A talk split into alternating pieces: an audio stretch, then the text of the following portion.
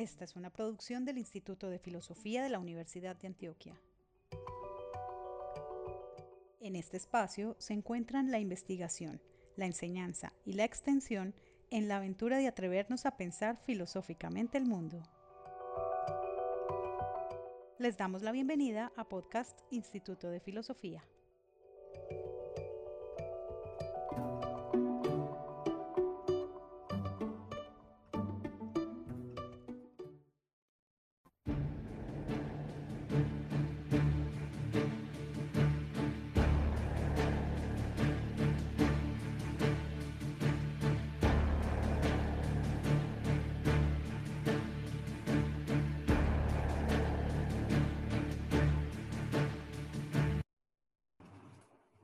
Hola, muy buenas tardes para todos los queridos oyentes de nuestra emisora Indestereo 13. Hoy eh, los invitamos a un nuevo programa, un programa llamado Sáquele filo a la filosofía. En este programa nosotros vamos a hablar de temas de la vida cotidiana desde una perspectiva filosófica. Es para nosotros muy grato poder contar con su escucha y escuchemos a nuestro querido compañero, el profesor Juan Pablo González, quien nos presentará a nuestras invitadas del día y el tema que vamos a trabajar hoy. Bienvenidos. Muchas gracias, Ferné, y qué alegría tener nuestro primer programa en esta noche eh, de Saque de Filo a la Filosofía. Nosotros estamos súper contentos de empezar en la emisora y poder nosotros compartir con la comunidad educativa y con diferentes invitados bastante especiales. Y sabes qué? Y saben que les tengo una noticia bastante interesante porque el día de hoy tenemos en nuestro programa dos invitadas sensacionales. Pues estamos básicamente el profe Ferne y yo, que somos los que vamos a ir como guiando también este programa siempre. Pero nos acompaña nada más y nada menos que Angie Herrera del grado 11.3 como representante de las estudiantes en esta comunidad educativa. Ella va en algún momento a participar ahorita en el programa. Angie, ¿cómo estás? Cuéntame, ¿cómo te ha ido? Hola, muy bien. ¿Ustedes cómo están? Súper, súper Angie, muchísimas gracias por participar acá. Ya ahorita nos podremos pues como entonces hablar y nos podrás contar también tus opiniones sobre este tema tan interesante que ya ahorita lo vamos a hablar, incluso Diana, que es nuestra segunda invitada, Diana eh, Melisa Paredes Oviedo, es la coordinadora de práctica del Instituto de Filosofía de la Universidad de Antioquia. Diana, ¿cómo estás? Muy bien, muy buenas tardes a ustedes. Muchas gracias por haberme invitado al programa y es un gusto estar aquí sacándole filo a la filosofía. Súper, hoy le vamos a sacar filo a la filosofía con algo por ahí que veníamos nosotros tratando de explicar, de tratar de un poco poner en expectativa que era el tema de la felicidad, pero no solamente explicar, dialogar, discutir, compartir. Y justo quisiera entonces que hoy que vamos a tratar un tanto eh, de esa felicidad, incluso nuestra pregunta es cómo podemos nosotros entonces eh, justo eh, lograr quizás en este momento, en esta contemporaneidad, en esta actualidad, cómo podemos ser felices. Entonces quería darle pues como un poco el espacio a Diana porque tenemos una parte del programa, una sección que es la frase del día. Empezaríamos entonces dándole la palabra a Diana que nos quiere compartir sobre este tema de la felicidad eh, la frase del día de hoy. Bueno, Juan Pablo, sí, muchas gracias. En este caso, eh, voy a traer aquí a colación para, para este programa una frase de Aristóteles. Aristóteles afirma que la felicidad es una actividad de acuerdo a la virtud. Entonces, el hombre feliz trata de vivir bien y obrar bien. Pero, pues para este autor, las obras eh, siguen al ser, es decir, un ser que procura el bien o que es bueno actuará o intentará eh, realizar acciones justamente conforme a eso que hay de bueno en él. Entonces, eh, nos dice Aristóteles que aunque la manera de vivir, que pues nosotros la podemos elegir porque somos seres naturales, nuestras acciones y nuestra manera de vivir tienen una felicidad, perdón, una finalidad. Y en el caso de la propuesta de Aristóteles, la felicidad es nuestro fin último y este fin se persigue a través de la trascendencia. Entonces, eh, él nos plantea que el fin propio de nuestros actos es algo que nosotros queremos por nosotros mismos y también queremos para los demás, para que gocen una vida buena a través de esta propuesta o esta idea de felicidad que es vivir de acuerdo a la virtud. Súper interesante, Aristóteles siempre pensando pues como en esa eudaimonía, incluso ese bastante que sí era en cierta manera como una, eh, digamos pues como una búsqueda bastante interesante pues como él, esa pregunta por la felicidad. Nosotros tenemos también eh, un ejercicio bastante interesante que tiene que ver con... Eh, un box pop que hemos grabado en la comunidad educativa con los estudiantes. hemos querido entonces nosotros, en este caso, mm, darle pues como también la voz a, a, los estudiantes y a las estudiantes de la comunidad educativa de la independencia. En este momento vamos a escuchar ellos qué piensan justo sobre este tema de la felicidad. Entonces, sin más, escuchémoslos. En la institución educativa La Independencia con algunos estudiantes y les queremos preguntar cómo se puede alcanzar eh, la felicidad en la actualidad. Vamos a ver eh, qué nos responden. Hola, mi nombre es Asli Larrea del grado 11.1 y, y considero que la felicidad en la actualidad se puede alcanzar haciendo cosas que nos llenen totalmente, actividades que nos hagan sentir llenos y satisfechos y estando rodeados de personas que nos hagan sentir bien. Mi nombre es Daniel Melissa Ibargüen, soy del grado C1 y para mí la forma de alcanzar la felicidad en este tiempo es reconocernos y hallarnos a nosotros mismos, reconocer nuestras fortalezas, debilidades y sobre todo saber afrontarlas, siempre con una buena actitud. Hola, muy buenas tardes. Mi nombre es Ana Sofía Rodríguez Ramos de 92 y yo pienso que la felicidad se puede lograr en el ámbito familiar, teniendo una convivencia sana y haciendo lo que nos gusta con consideración de pensar de que podemos hacerle daños a las personas y también nos podemos hacer daño con las decisiones que tomamos. Hay que tener demasiado cuidado por el camino en que vamos, pero si es lo que nos gusta, luchemos por eso y hagámoslo hasta que ya nos cansemos de eso. Mi nombre es Melissa Sandoval Arcos, pertenezco al grupo 10-3 y yo considero que la felicidad está en uno mismo y en la actualidad, o sea, al pasar el tiempo, yo considero que siempre, sin importar la época en la que esté, siempre va a estar en uno mismo y, y solo hay, o sea, que creer en que podemos alcanzar las cosas y hacer lo que a nosotros nos hace felices, ¿cierto? Y es como una forma de, de estar bien con uno mismo y ser feliz. Sé si me hago entender pero considero que la felicidad está, permanece siempre en uno, es una forma de vivir. Así la veo Mi nombre es Samuel David Ruiz, del grado 10-3. Yo considero que la felicidad se alcanza cuando ponemos la ética como la base de nuestra autoestima. Así, nuestra personalidad no se ve afectada. Hola, mi nombre es Daniela Carvajal, personera estudiantil para mí alcanzar la felicidad en la actualidad sería ser constante, creer más en uno y ser capaz de, de aprender de los errores. Mi nombre es Vanessa Román, de grado 11.1. Considero que para alcanzar la felicidad debemos trabajar más en nosotros mismos, en lo, que a nosotros nos dé tranquilidad y nos llene de, de cierta forma, sin importar el que digan las demás personas.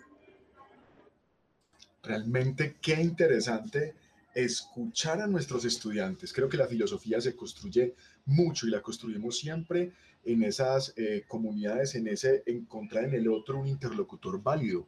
Me parece fundamental escucharnos todos. Yo quisiera pues como darle la palabra a Diana, que nos comentaras tú como una de nuestras invitadas de hoy, ¿cómo ves esta situación, las respuestas de los estudiantes, esta pregunta? No sé qué nos quieras compartir al respecto de lo que acabas de escuchar. Bueno, ya que el programa también gira en torno a las escuelas helenísticas, ¿sí? Y todo, toda la reflexión que ellos tienen sobre la felicidad, quiero eh, plantear que lo que señalan los estudiantes es muy parecido a lo que planteaban algunos eh, filósofos de la antigüedad. Bueno, y también quiero hacer la precisión que estas escuelas no proponían tratados, no proponían grandes textos, sino justamente eh, una filosofía como forma de vida, como una suerte de etos. Y en eso, eh, pues se requería una serie de ejercicios espirituales, como muchos de los estudiantes mencionaban, un trabajo sobre sí mismo, ¿sí? Justo eso, o sea, en procura de tener una vida buena, una vida equilibrada. Bueno, de acuerdo a la escuela helenística, la felicidad va a tener muchas de esas connotaciones que ellos están señalando. Entonces, eso me permite a mí afirmar que no estamos muy distantes de los griegos, ¿sí? O de ese mundo antiguo de la filosofía. Adicional a eso, me parece muy bello justamente eh, esa, esa idea de un trabajo sobre sí, eh, que serían pues como unas técnicas de sí, que no necesariamente son coercitivas, que en muchas ocasiones se entiende como me obligo, me mandan, sino que aquí ellos, ellos van contando que, que quieren una vida en familia o una vida en sociedad donde podamos estar entre todos y construir modos de vida adecuados, donde podamos florecer. Ese es el otro punto que me parece muy valioso. O sea, hay una idea de florecimiento, de crecimiento, hay un etos, es decir, una manera de conducirse. Y muchas veces cuando uno piensa en lo espiritual, piensa pues como en un culto o en un ícono, no. Acá en este caso es un trabajo sobre sí mismo. Entonces yo, yo creo que estamos muy en sintonía, quizá más de dos mil años después, y, que sería muy interesante que, que, los chicos puedan profundizar y puedan ampliar esas referencias. Mira, Juan Pablo, yo quiero cerrar con algo y es, hace un tiempo yo conversaba con una de mis mejores amigas que se llama, bueno, no voy a decir el nombre, ¿no? Por unos asuntos aquí de, la divulgación, y ella estaba pagando 3 millones de pesos en coaching, o sea, una cosa exagerada. Y yo le decía, venga, eh, léase más bien un libro de Pierre Adot que se llama La filosofía como forma de vida y se ahorra 3 millones de pesos, se pone a leer eh, sobre escuelas helenísticas y además ahí le dicen cómo, si usted lo que quiere es mejorar, ahí le dicen cómo, ¿sí? Esos ejercicios espirituales eh, le ayudan le ayudan a entender cómo esa relación que tenemos con el cosmos, ¿sí? Adicionar la felicidad en el caso de Aristóteles y de muchas escuelas helenísticas, está relacionada con la amistad. Entonces, eh, Adot hace énfasis en eso. Hay ejercicios, los ejercicios espirituales se hacen en comunidad. Hay unos individuales para la tranquilidad, para la contención, ¿sí? Eh, pero también en cierta medida para entender nuestra dimensión mortal en colectivo. Entonces, creo yo que esa filosofía como forma de vida vinculada a la felicidad puede ser una vía para hacer frente a esas visiones de autogestión y de happycracia. Claro que sí, muchísimas gracias, profesora Diana, profesor Juan Pablo, por esas palabras, esas reflexiones. Yo quisiera también hacer énfasis en algo y es el hecho de que la felicidad se construye y es una construcción que se hace en comunidad. Todas las reflexiones de nuestros estudiantes giran en torno a la familia, a los amigos, a los otros. Es imposible que nosotros pensemos que llegamos al mundo sin estructuras de acogida. Somos recibidos por una familia, somos recibidos por una comunidad y es importante que todo el trabajo que nosotros realicemos sea en pro de nuestro bienestar, pero también el bienestar de los otros. Eh, siguiendo las voces de nuestros estudiantes, me es sumamente grato presentar a Angie Herrera, quien es una estudiante del grado 11.3, a quienes tengo el gusto de acompañarlos en la formación en filosofía y yo quisiera que nosotros escucháramos ella desde su perspectiva como joven, desde su perspectiva como líder de nuestra comunidad educativa, qué piensa acerca de la felicidad, cómo podríamos nosotros hoy llegar a ser felices. Te escuchamos, Angie. Bueno, primero que todo, buenas tardes. Eh, desde mi punto de vista, considero que la felicidad en la actualidad y construida por la sociedad se ha vuelto dependiente de algo o de alguien. Sea, eh, nosotros los jóvenes somos felices cuando tenemos una aceptación por otra persona o el que tenga más es feliz, pero yo considero que la felicidad debe ser algo que se construye día a día, ¿sí me entiende? Uno tiene muchos motivos para ser feliz, uno puede luchar por lo que desea y conseguir una felicidad.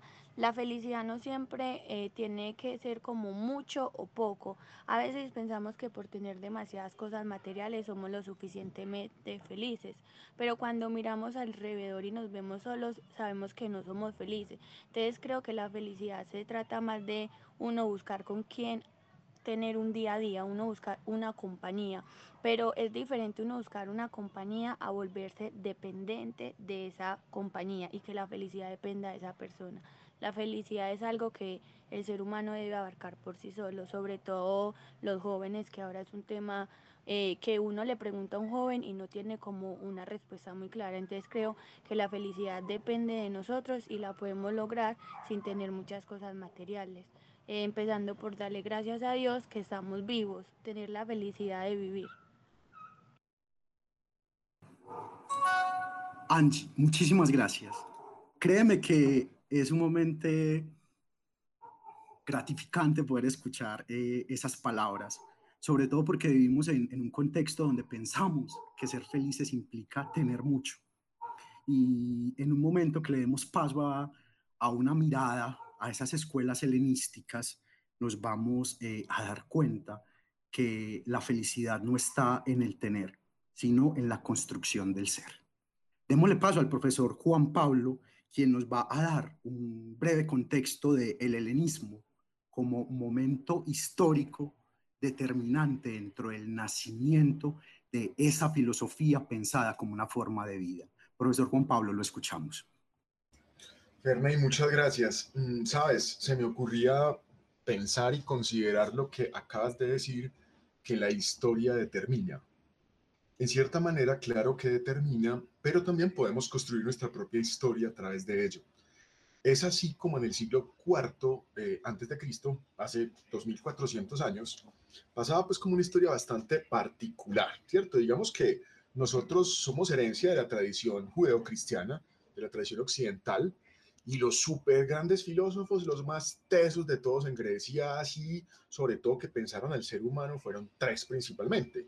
Sócrates, Platón y Aristóteles, pero Aristóteles en su particularidad y con su escuela y con sus peripatéticos, que así le llamaba a sus discípulos, imagínate ese nombre tan particular, peripatético, ¿cierto? Porque estaban en el perípato, eran unos investigadores y nada más y nada menos que Alejandro Magno eh, era un discípulo de Aristóteles, Alejandro el Grande, que conquista todo el Mediterráneo. Imagínate ese Mediterráneo, además de tener esa comida tan rica y de ser un referente histórico y un punto importante, estamos hablando del sur eh, de, de, Europa, norte de África, donde actualmente todavía están en este momento tratando de romper como esa brecha histórica, eh, los africanos de esas grandes invasiones y colonias que hacen eh, los europeos eh, y, han hecho históricamente, los europeos en África actualmente se van del Mediterráneo y se suben a, a, Lesbos, a España, a, varias partes de Italia buscando un futuro mejor. Pero hace 2400 años ese lugar había sido conquistado por Alejandro Magno y fue tan teso Alejandro Magno que fue capaz de hacer una biblioteca, no, y esa es otra historia yo creo que en otro programa tenemos que contar, porque es que la de la Biblioteca de Alejandría es una super historia, y ahí está Hipate, están un montón de gente, están historias de por allá, de, de realmente grandes pensadores que fueron capaces de predecir eclipses hace 2000, más de 2000 años, gente que era capaz de predecir eclipses, volviendo a Alejandro Magno.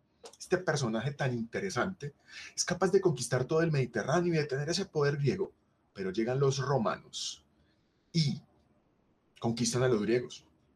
Cuando los romanos conquistan a los griegos, los griegos, de cierta manera, se, ponen a pensar, ¿no? En el fondo, podemos decir pensar, es decir, filosofar. En el fondo, cuando uno está, pues, como pensando, está generando un pensamiento filosófico. Y eso va produciendo, va, produciendo esa, esa forma de, de sufrimiento de los griegos, va produciendo un giro en la filosofía interesante que tiene muchísimo que ver con lo que decía Diana ahora en el comentario de, estas posiciones de los estudiantes, que es una filosofía muy vital, ¿no? Pensar la vida. Yo creo que este programa de Sáquele Filo a la Filosofía, eso es lo que hemos querido irlo conduciendo, ¿no? En pensar un poco las preguntas de la vida. Entonces, finalmente, para poder terminar esta historia y dar como un enganche acá, empiezan a surgir como unas escuelas filosóficas bastante interesantes, donde se empiezan a preguntar, mm, quizás ya no por por ejemplo, qué es lo bueno, qué es lo malo, o cómo se alcanza eh, la verdad en el conocimiento, si nos empiezan a, preguntar cómo podemos ser felices, cuál es el sentido de la vida, eh, la felicidad existe, cómo se alcanza.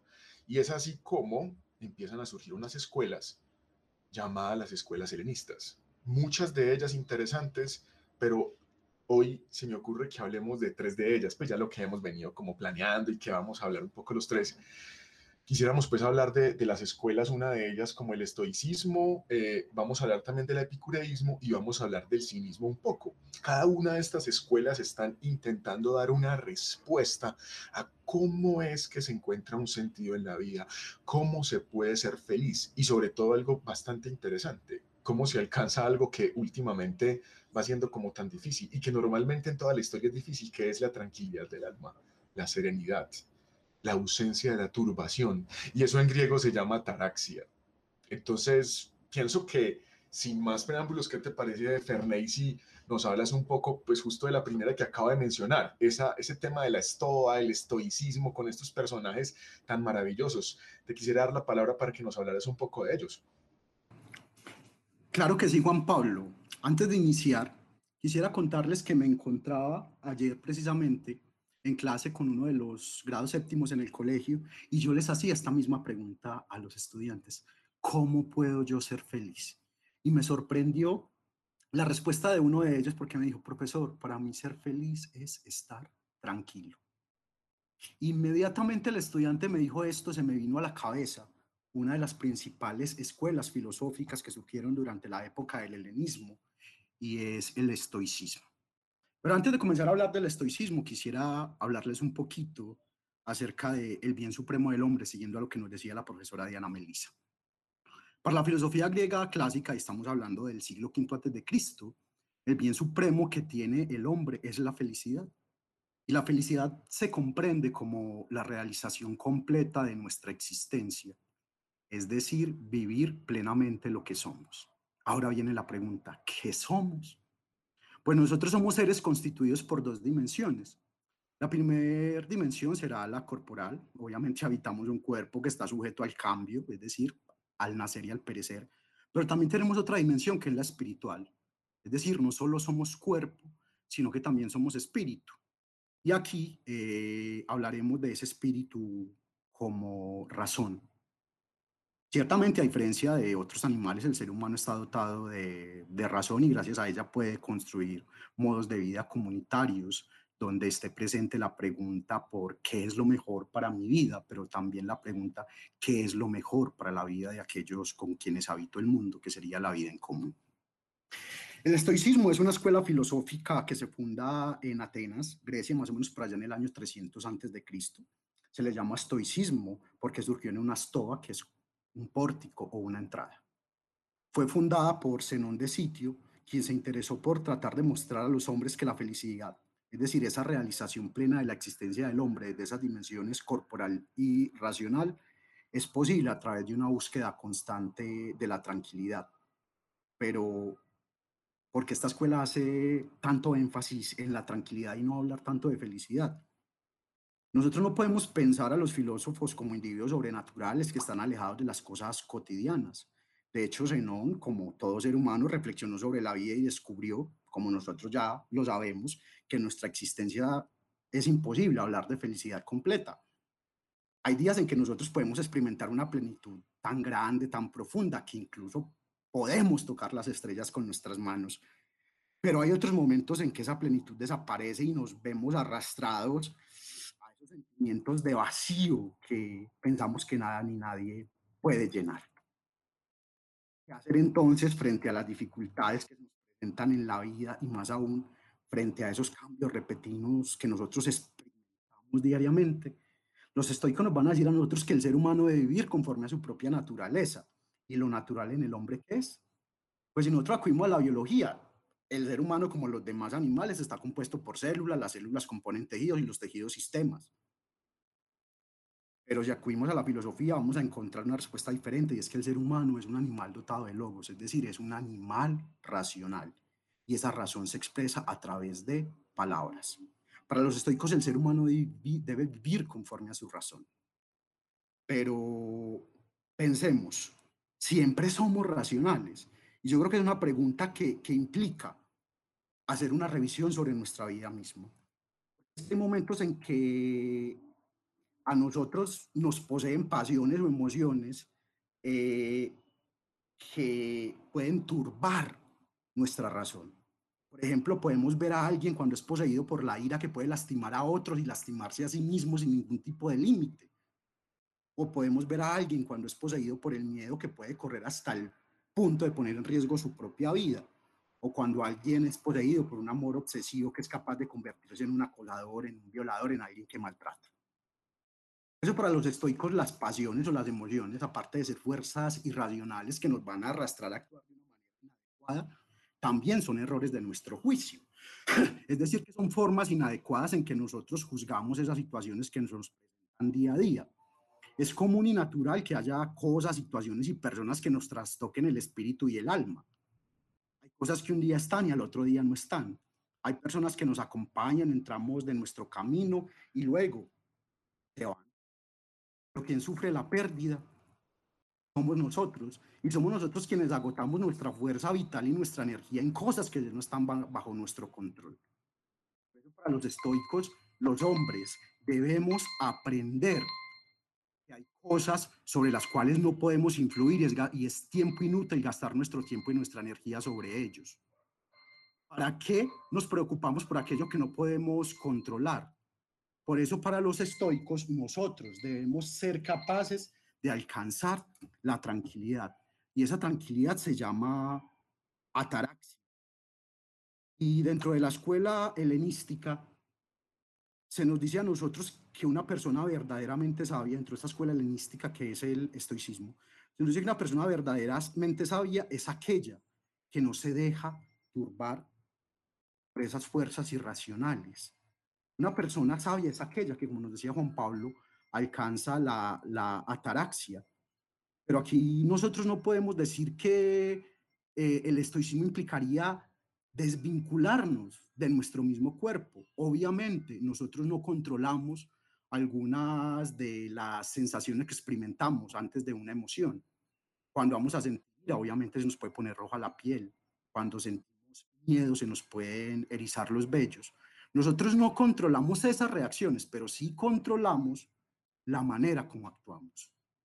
Y entonces lo que nos va a decir el estoicismo es que nosotros somos capaces de controlarnos a nosotros mismos y de tener una, una construcción constante sobre nosotros mismos que nos permita llegar a no perturbarnos por aquellas cosas que no están bajo nuestro control, buscando siempre la tranquilidad, porque al fin y al cabo hay muchas cosas y personas que son pasajeras pero lo único que perdura en nosotros es saber que somos dueños de nosotros mismos y que tenemos que ser capaces de desarrollar en nosotros la virtud, es decir, la excelencia en las acciones.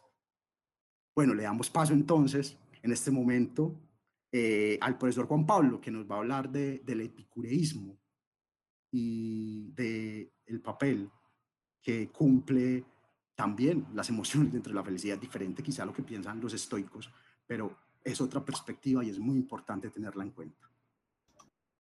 Ferney, muchas gracias. Qué interesante lo, lo, que comentaba sobre los estoicos y justo esa búsqueda de la virtud, eso que Seneca llama aponía y eso que, por ejemplo, cuando habla de la brevedad de la vida y, y todos los principios del carpe diem, eh, es decir, de aprovechar como el día, pero asumir las cosas, eh, nos llevan a la tranquilidad, justo como decías, los epicúreos prácticamente entran como en una contravía. Y es que mm, recordemos que la filosofía justo se construye en esa... Eh, los argumentos y los contraargumentos que se van dando alrededor de los problemas, de las preguntas, y justo estas dos eh, filosofías helenistas son bastante contra, contrapartes y contrapunteadas, por decirlo así, porque los epicúreos van es a decir que definitivamente eh, la, la, felicidad se alcanza es a través, pues como de, en cierta manera, eh, una, una forma de entender el placer, no un placer desmedido. Lastimosamente, muchas veces algunas personas han, por ejemplo, relacionado los epicúreos con los hedonistas, pero los hedonistas es el placer puro, es una forma de ver la vida de comamos y bebamos que mañana moriremos.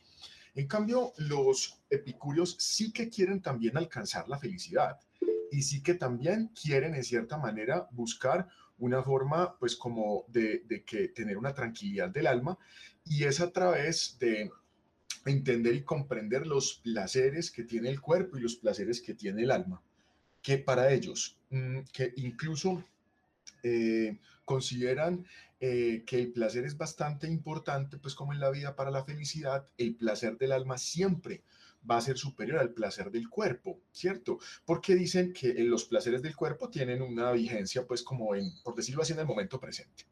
Pero en cambio los placeres del alma son más duraderos. Eh, Epicuro mm, hace una clasificación en cierta manera de los placeres. Dice que uno de los placeres son, por ejemplo, naturales y otros que no son naturales pero que entre los naturales hay unos que son necesarios, como alimentarse, como tener abrigo, como dormir, pero hay otros que en cierta manera son naturales, pero no necesarios, que son en cierta manera algunos puntos, por ejemplo, de las gratificaciones sexuales o, u otros que tienen que ver pues como ya más con, con una naturaleza, pero no con una necesidad. Y justo tiene, habla también de unos placeres que no son naturales. Entre ellos hay unos que no son necesarios. Epicuro dice, por ejemplo, que la fama, eh, por ejemplo, que el poder, que el prestigio, que el dinero son unos placeres que ni son naturales ni son eh, necesarios para el ser humano. Pero Epicuro, al igual incluso que Aristóteles, también hace un tratado de la amistad hermoso. Yo, les cuento y les comparto que admiro muchísimo la forma como Epicuro, incluso para ser feliz, dice que uno tiene que tener una buena amistad, ¿no? Mientras los estoicos hablaban de las clasificaciones de, las amistades como, de la amistad como las amistades de placer, las de utilidad y las buenas, verdaderamente virtuosas, eh, eh, justo Epicuro le da tanta importancia a la amistad que incluso dice que uno debe compartir su tiempo con el otro, pero con un verdadero amigo realmente creo que la amistad es un tema que hasta sería interesante más adelante en otro programa abordarlo de alguna forma, la amistad, las relaciones, se me ocurre a mí porque creo que es un, tema bastante vigente y actual. Finalmente quería, antes de darle paso, pues como para que pensemos a los, a los cínicos y a ese personaje que me parece tan maravilloso, Diógenes de Sinope, que es realmente bastante llamativo y bueno, y otros personajes. Eh, terminar de decir dos cosas del epicureísmo. Primero, recordar una frase de Epicuro para alcanzar la felicidad que es frente a la muerte.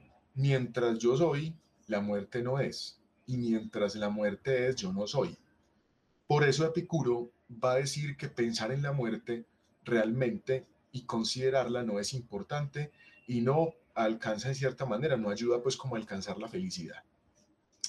Y en este caso mm, finalizaría con el famoso, digamos que en el epicureísmo llamado tetrafármaco, ¿Cómo así tetrafármaco? Es decir, una cura para el alma que da felicidad en cuatro partes.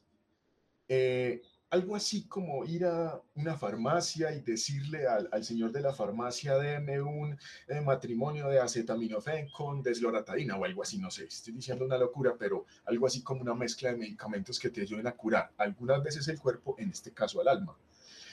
El tetrafármaco de Epicuro es no le temas a los dioses. No te preocupes por la muerte.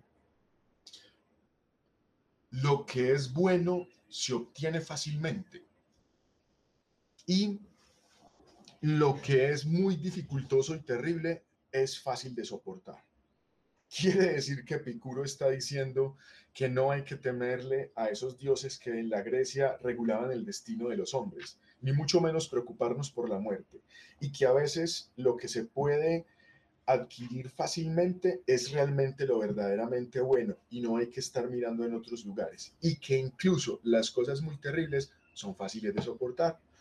Cuatro medicamentos que son cura para el alma. Y ahora quisiera ir a mirar estas tanto irreverencias ataráxicas de los cínicos que Diana nos vas pues como a contar algo sobre ellos. Te quisiera dar la palabra para que nos contaras un poco de esta escuela tan interesante. Tienes la palabra.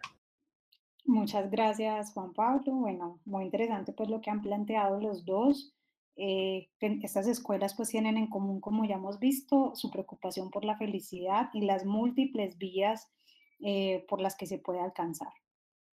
En el caso de la escuela cínica, esta escuela es muy particular, su nombre se deriva del griego kion, que significa perro, pero eh, es porque el perro tenía una, una connotación muy importante pues en este mundo antiguo y es que los perros representaban un modo frugal de vivir, pero también eh, e, esa condición de estar dispuestos, atentos, solícitos ante la llamada de un humano, ¿sí?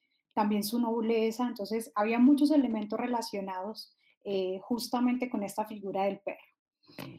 La escuela cínica, o la escuela helenística cínica, fue fundada pues en la antigua Grecia, como hemos mencionado, en ese periodo de los siglos cuarto, eh, cuarto y quinto, pues antes de Cristo, y em, se menciona pues que Antístenes fue su fundador y que el personaje, uno de los personajes pues que más anécdotas ha recogido es justamente Diógenes de Sinope, pero ahorita hablaremos de él. ¿Qué interesa saber de los cínicos frente a este tema de la felicidad? En primer lugar, ellos recogen la perspectiva socrática, pues la perspectiva de Sócrates, donde se hacía una fuerte crítica a la civilización griega, ¿sí? Eh, caracterizada sobre todo pues, por la acumulación de riquezas, y defendían eh, una idea de la felicidad que fuese el producto de una vida simple y de acuerdo a la naturaleza.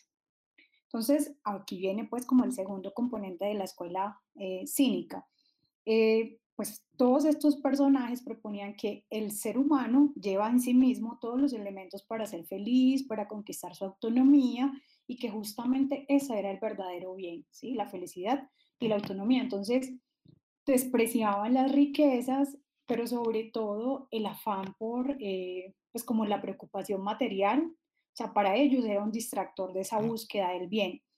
Y viene un tercer elemento característico y es que el hombre o el ser humano, pues para evitar cualquier tipo de connotación o sesgo, el ser humano con menos necesidades era el ser humano más libre y más feliz. Eh, esa sería pues como una concepción inicial de, la escuela cínica. Eh, no obstante, pues algunos de sus personajes, entre ellos pues Diógenes de Sinope, no solo planteaban esto, o sea, este desprendimiento de lo material, sino que también practicaban una suerte de actitud irreverente, de crítica, eh, pues a su tiempo, a los gobernantes, a los poderosos, porque ellos consideraban que eran las causas de los males sociales, ¿sí? Y también, eh, pues hay una suerte de influencia entre estos cínicos de la antigüedad respecto a los estoicos. Digamos que eh, para los cínicos, nosotros alcanzamos la felicidad mediante esa crítica y el despojo, y para los estoicos eh, alcanzamos la felicidad mediante la virtud, ¿sí? Pero hay una suerte de ejercicio de contención. Bueno, hay unos, unos elementos particulares eh, que caracterizarían pues a una persona cínica eh, a la luz de esta visión de la antigüedad. Entonces sería una persona sencilla, como ya vimos que se identifica con la figura del perro, un poco desfachatada también, eso se relaciona con la actitud del perro. Hay unas representaciones pues en pinturas donde se les ve con barbas, con, unas, como con unos sacos eh, y tenían unos bastones y pues andaban por caminos, jugaban con palabras fuertemente. Hay un, hay un texto que se llama Tan locos como sabios, donde cuenta eh, la manera como Diógenes se encontró con Alejandro de Macedonia, ¿cierto? y, y, le dijo pues a Alejandro que se quitara pues porque le tapaba el sol, que era un bien pues para él natural más preciado que tener a esta figura pues eh, de este eh, poderoso que para él no reemplazaba al sol, nunca. Entonces, todas estas figuras, pues, tienen que ver con, todos estos rasgos tienen que ver con eso que sería una persona cínica, como mencionábamos, desfachatado, eh, una persona sencilla, una persona con esta pues como frugalidad en el vestir, en el actuar, muy críticos, muy fuertes en el manejo del lenguaje. Eh, practicaban muchísimo la ironía, el gesto, el humor. Hoy diríamos que hacían una suerte de performance. Pero el cinismo, pues también eh, ha tenido ciertas transformaciones, especialmente en lo que eh, fue parte de la filosofía moderna, donde hay autores como Rousseau, Nietzsche, y bueno, en la filosofía moderna y contemporánea, ¿no? Y tendríamos autores como Peter Slaughter, Michel Onfray, pues donde el cinismo ha dado un giro, ya no es eh, esa sencillez, sino que se ha asumido como una actitud de desprecio a cualquier forma de bondad humana, ¿sí? No se cree que el hombre pueda eh, tener unas motivaciones buenas en sus acciones, eh, y muchos de estos autores eh, escriben irónicamente, también sarcásticamente y se burlan. Ah, bueno, Shakespeare también entra en toda esta perspectiva del cinismo moderno, muy distante del cinismo de la antigüedad. Yo quisiera cerrar haciendo alusión a algunos datos pues, de Diógenes de Sinope, pues, una de las figuras características pues, de la escuela cínica. Sabemos por algunos historiadores pues, que nace en Sinope, de ahí su, su apellido, por así decirlo, entre los años 413 y 400 antes de Cristo, y que va a morir en Corinto. Eh, a Diógenes lo echaron de Sinope, justamente por su actitud, por este asunto de la crítica al poder, por su vestimenta, por sus prácticas, y él eh, en esa expulsión llega a conocer, bueno, deambula por Esparta, por Corinto, por Atenas, y bueno, llega a conocer a Antístenes, que es el fundador de la escuela cínica, y a partir de, ese, de esa relación, Diógenes empieza a vivir una vida austera y adoptó esa indumentaria cínica se le conocía por ser muy apasionado, llevaba pues como una eh, actitud radical lo que enseñaba Antístenes, la libertad de la palabra y la crítica, denunciaba todo, criticaba las instituciones, él mostraba, por ejemplo, cómo las normas sociales no apuntaban pues a la felicidad, a una vida buena, y Diógenes le apostaba pues a, a una visión de ser ciudadanos del mundo, de ser cosmopolitas, el mundo es la casa del cínico, ¿sí? Eh, pues entre las leyendas que conocemos de él se nos indica que se despojó de todo lo que no necesitaba, incluso un cuenco, una coca, donde tomaba agua porque vio a un muchacho tomar agua con la mano, con el hueco de la mano. Entonces él dice que todo era posible, ¿cierto? todo es posible, o sea, renunciar a todo es posible, pero se exigía pues un duro entrenamiento. Nos tenemos que entrenar para la arete o la virtud. Nos tenemos que entrenar para la felicidad física y mentalmente. Los cínicos proponen una visión de fortalecimiento del cuerpo, de la autosuficiencia, de la impasibilidad, de la independencia con esfuerzo. Y con eso pues quiero cerrar. Diana, muchas gracias, qué interesante. Es que estamos encontrándonos a unos personajes que son realmente que a través de su vida justo quisieron hacer, proponer una filosofía, fue desde su vida como, como en cierta manera, no como escribiendo libros, sino más bien viviendo, incluso alcanzamos a contar la historia de, de Pirrón, de, de Pirrón o de los escépticos que eran tan radicales también en sus propuestas. Pero muchas gracias absolutamente como por, por, por, estas palabras que nos comentabas. Incluso quería terminar con una anécdota de Diógenes que, que me parece bastante interesante cuando su esclavo, y esto es narrado en, en Diógenes Laercio en Vía de los Filósofos Ilustres, eh, cuando dice que, que, su esclavo que se llamaba Manes, eh, que él lo echó y dijo, yo no necesito un esclavo. Entonces Manes todo sorprendido, no sé qué hacer, pero soy tu esclavo. Y dijo, si Diógenes puede vivir sin Manes, Manes puede vivir sin Diógenes. Entonces es como una forma, en cierta manera, incluso una crítica en ese momento donde la esclavitud era muy común, el poder desde lo crítico y lo irónico hacer. ¿Qué, te pare ¿Qué les parece y qué, si, por ejemplo, escuchamos una canción bien bonita y contemporánea, esta canción es del 2002 del grupo chileno Godwana y se llama Felicidad y quisiera proponerles pues como que la escucháramos eh, un poco para irle dando pues como casi que una parte de este cierre a este programa del día de hoy de Sáquele Filo a la Filosofía. Entonces, bueno, mm, vale la pena esta canción hace 19 años, pero es que es bastante vigente y sí que ha sido bastante dedicada, pues incluso en algunos momentos y frente al amor. Escuchémosla entonces. Eso es lo que tú me das, felicidad, cada mañana al despertar, felicidad, desde ti y para siempre. Los pajaritos cantan al verte sonreír. Es que tu amor al mundo logras transmitir. Y aunque siento dolor por quienes no están más, con tu sola presencia todo quedó atrás. Por siempre junto a ti un día tú me dijiste, ya no estoy triste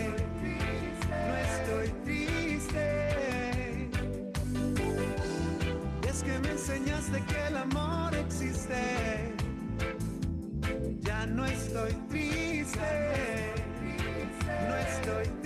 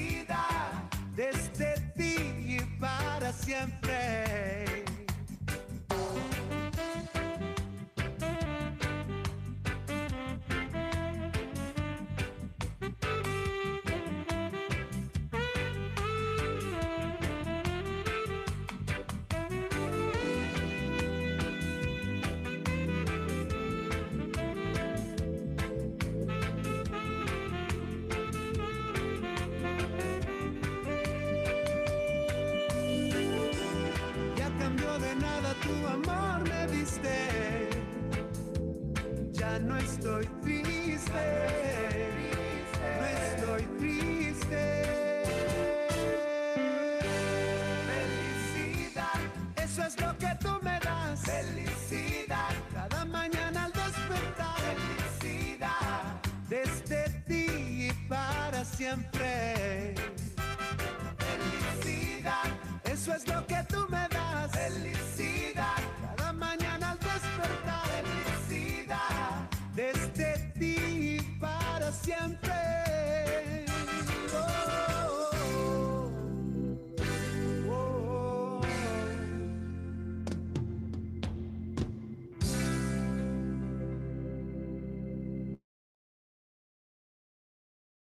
Wow, qué promesa la felicidad y para siempre. Diana, ¿qué te parece si nos comentas como esta canción que elegimos hoy, como nos das un comentario sobre ella? Bueno, realmente esa canción la escuché cuando tenía eh, 21 años. Bastante eh, agua ha corrido bajo los puentes. Y bueno, hay una cosa y es que nosotros debemos saber que, que en muchas ocasiones cuando las canciones de reggae hablan de felicidad, hablan de ya, de Yahvé. Eh, es decir, más allá de la figura de, de Jesús, pues como la entendemos, tiene que ver como con esa búsqueda del bien, ¿sí? Como, como el servicio a ese, a ese amor eh, que puede ser cósmico, ¿sí? Y, en, pues uno puede dedicarla a su pareja, a su novio, a su amigo, a sus amigas, pero en el fondo eh, esa canción de Gowana, de la felicidad, lo que busca es mostrarnos que la felicidad es una manera en que el amor se, se expone, ¿sí? Y es ese amor por el, por el mundo, por las cosas, que nos hace levantarnos cada mañana, que nos hace tomar fuerzas, eh, y que bueno, si se comparte con alguien físicamente es maravilloso, ¿sí? Pero eh, me pareció muy bella, de esa canción siempre me ha parecido muy bella la parte donde dices, eh, pues, y a cambio de nada, tu amor me diste, ¿sí?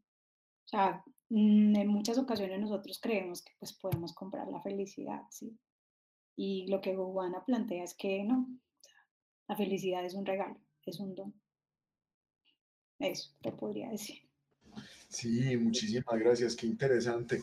Incluso proponía que para que fuéramos como, como concluyendo el programa un poco, retomáramos algunos de los elementos que, que pues como que hemos escuchado, que yo diría que son múltiples, variables, transversales y demasiado integrales e interesantes. Escuchar la voz de los estudiantes, escuchar un estudiante que se las juega por venir acá al programa, a venir a hablar un poco y sin pena de lo que para ella es la felicidad y que piensa, pensar un poco la historia, eh, pensar esta canción que definitivamente el arte siempre eh, va como, como obra de arte, viene y se impone en un lugar demasiado bonito en la sociedad.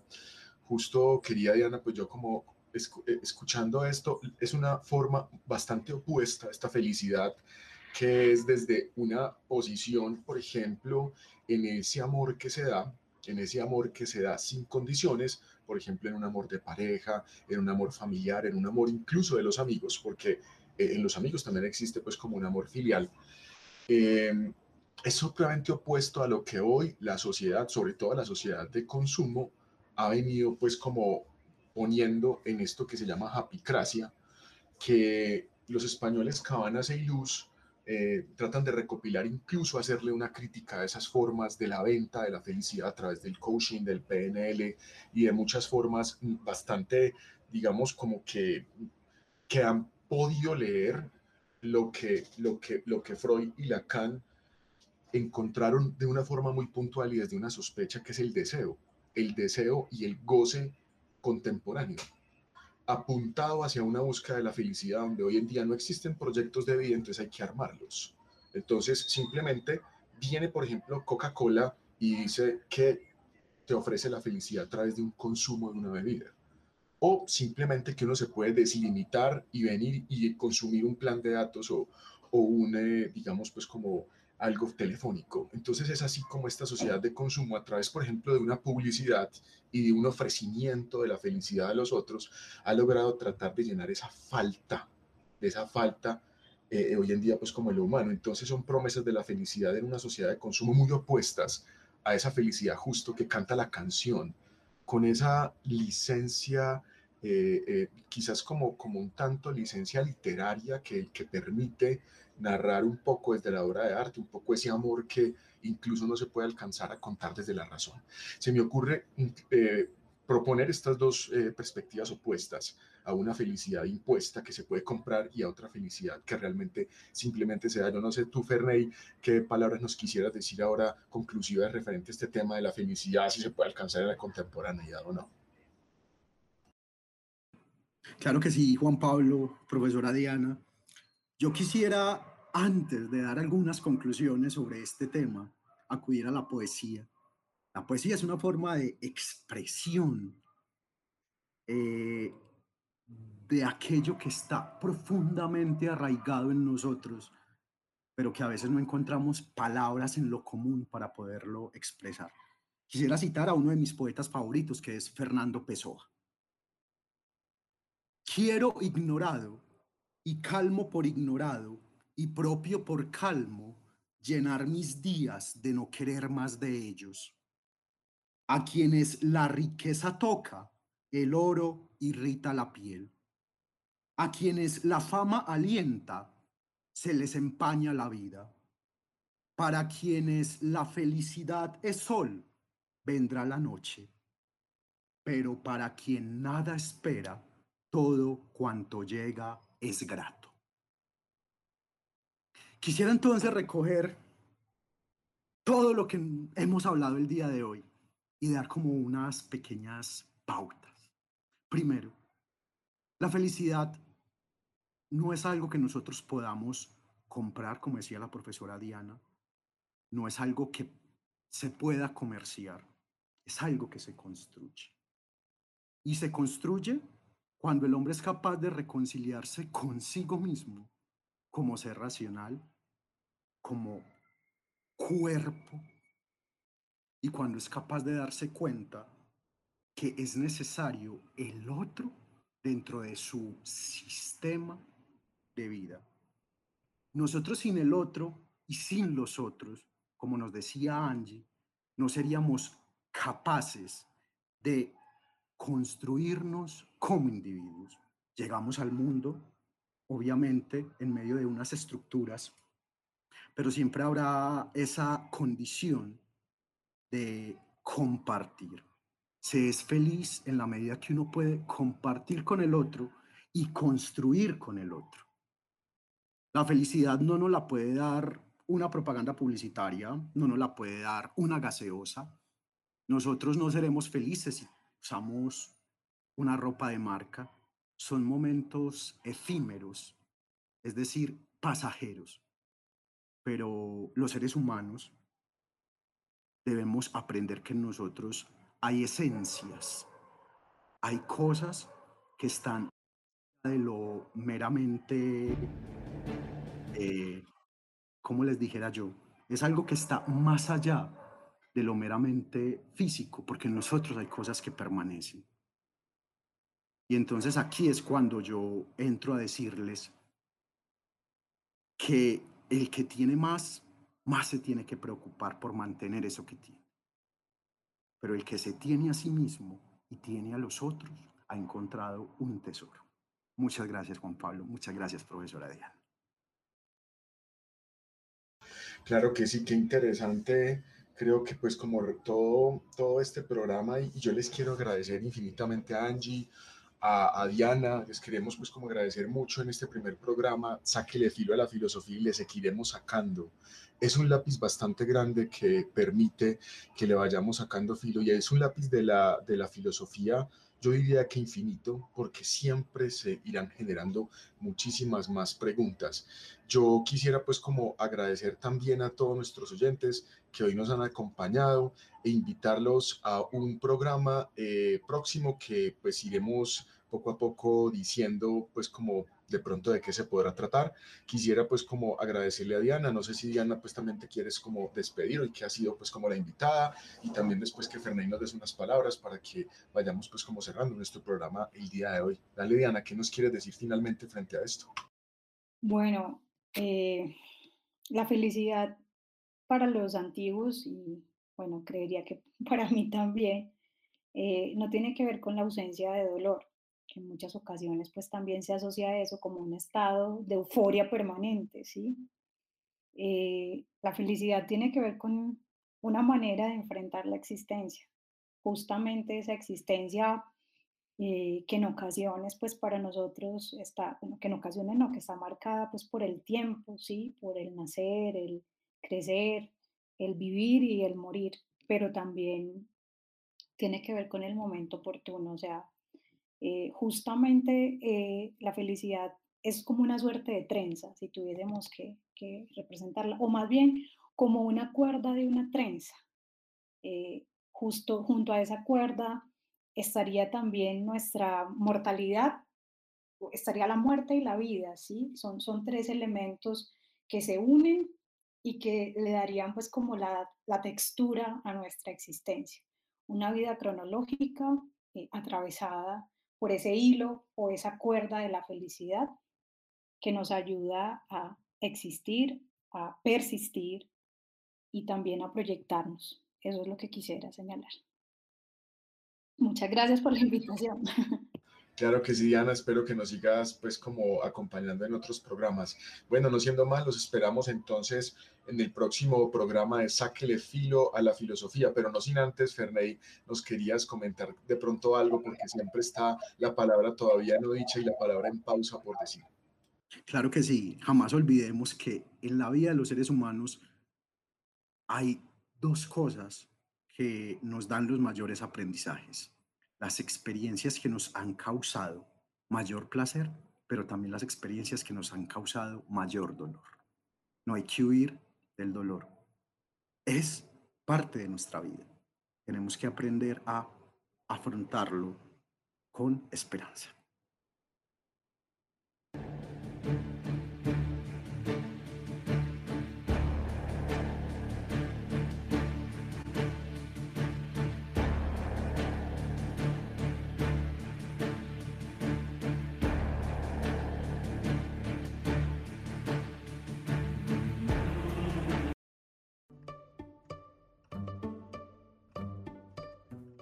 Una producción del Instituto de Filosofía de la Universidad de Antioquia.